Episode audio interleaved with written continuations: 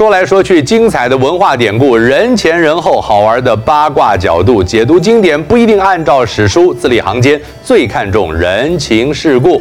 今天我们说人解字说的是大人物张良。张良字子房，汉代初年的政治家。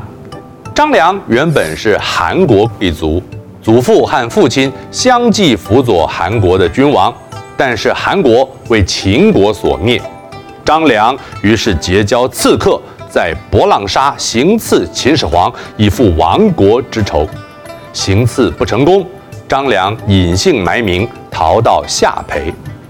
张良隐居下邳，在桥上散步的时候，遇到了一位身穿粗布衣裳的老人。老人故意把自己的鞋踢下了桥，不客气的要张良去捡。张良原想揍他。但看老人年纪大，勉强忍耐下来替他捡鞋。老人又要他穿鞋，张良不情愿的就照做了。穿了鞋，老人笑着对张良说：“嗯，孺子可教。五日后天亮时来这儿跟我碰面。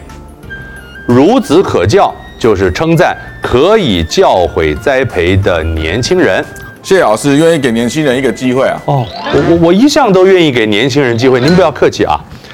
张良好奇老人的行为，五日后清晨来到桥上赴约。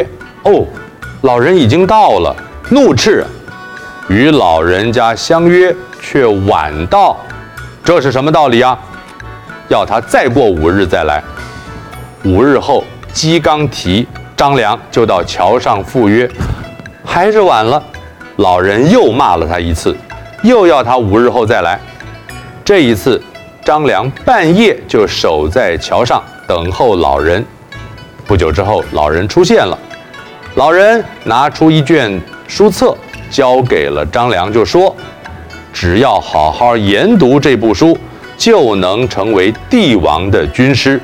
不出十年，定能成就大业。”十三年后，你会在冀北见到我，古城山下的黄石就是我。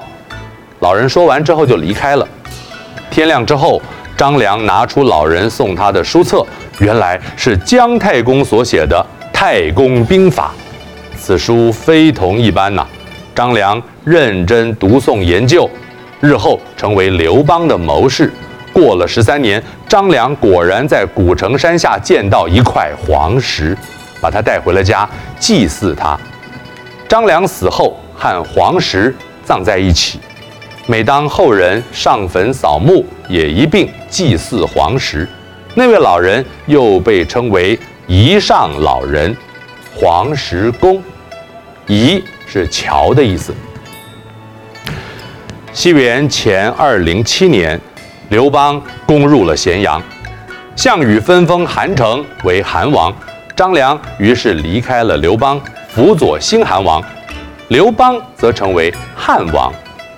一年后，项羽又杀了韩城，张良回到刘邦身边，助刘邦消灭项羽。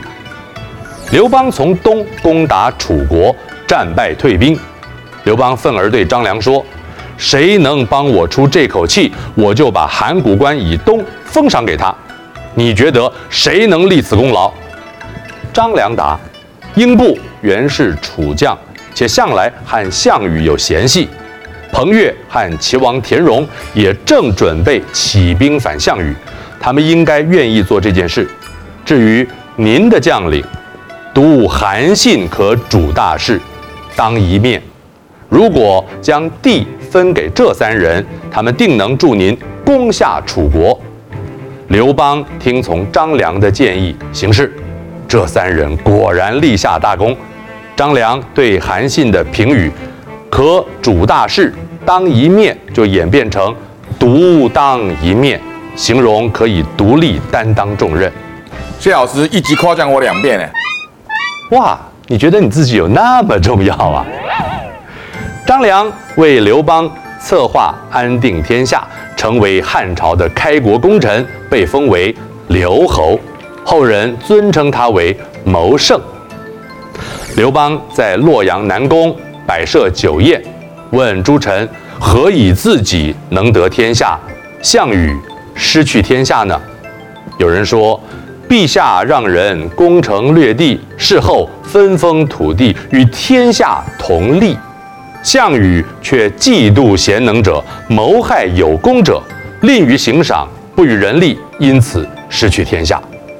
刘邦说：“你们只知其一，不知其二。若说要运筹策，帷帐之中，决胜于千里之外，我不如张良。”我送你离开千里之外，你无声黑白。哇哦！若要说起唱这一句，我就不如你了。镇守国家，安抚百姓，确保粮道畅通，我不如萧何；统领百万大军，百战百胜，我不如韩信。这三人都是人中俊杰，我因为能用他们，得了天下。项羽虽有谋士范增，却受离间而不能用，这正是他败给我的原因呐。谋划策略并取得胜利战果，这就是运筹帷幄之中，决胜千里之外。我是冯翊纲，说人解字，下回再见。